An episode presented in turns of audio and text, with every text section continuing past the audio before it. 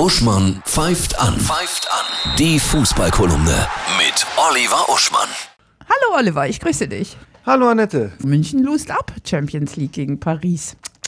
Ja, überraschend. Ja. Aber ohne Lewandowski offenbar ein bisschen im Selbstbewusstsein gestört oder in der Konzentration. Philipp Lahm ähm, setzt sich ja für eine multikulturelle neue Fußballliga ein, ne? Ja, er plädiert in seiner Kolumne, die offenbar in zehn Ländern und zehn Sprachen erscheint. Und wie ich gelesen habe, wird er auch Turnierdirektor der Euro 224. Sprich, er ist am Beginn einer Funktionärskarriere und setzt sich als solcher ein für die Superliga. Die Idee gibt's ja schon länger. Du nimmst die reichsten und mächtigsten Vereine aus den Ländern raus. Also dann würde Bayern gar nicht mehr in Deutschland spielen und Paris und Madrid und Barcelona und äh, Turin und packst die in eine eigene Liga. Dauerhaft. Wollen Ja? wir das? Was ist das, wenn du die reichsten und mächtigsten Akteure in einen Ort steckst und du lässt den Prött zurück, dann nennt man das Gated Community. Verkauft es aber mit den Begriffen kosmopolitisch, Vielfalt und natürlich, es tut denen, die außerhalb der Mauern sind, auch gut, weil die sind jetzt wieder untereinander konkurrenzfähig, weißt du, im Kampf, im Kampf um den äh, Leergut. Dann sagte Philipp Lahm noch, ja, da müsste man aber in diese kosmopolitische Liga durchaus auch Städte wie Brügge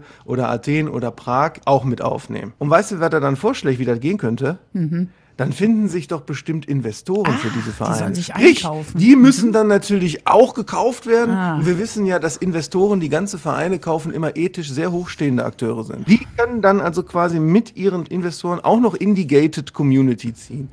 Und das ist, ist, ist interessant, oder wie man die Dinge so framen kann mit so Worten wie Vielfalt und dann ist man aber hinter der Mauer. Die Bundesliga.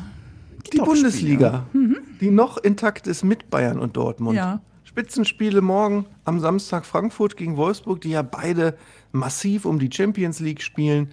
Stuttgart gegen Dortmund, die, die beide vielleicht noch eine Chance haben und genau daran aber kratzen.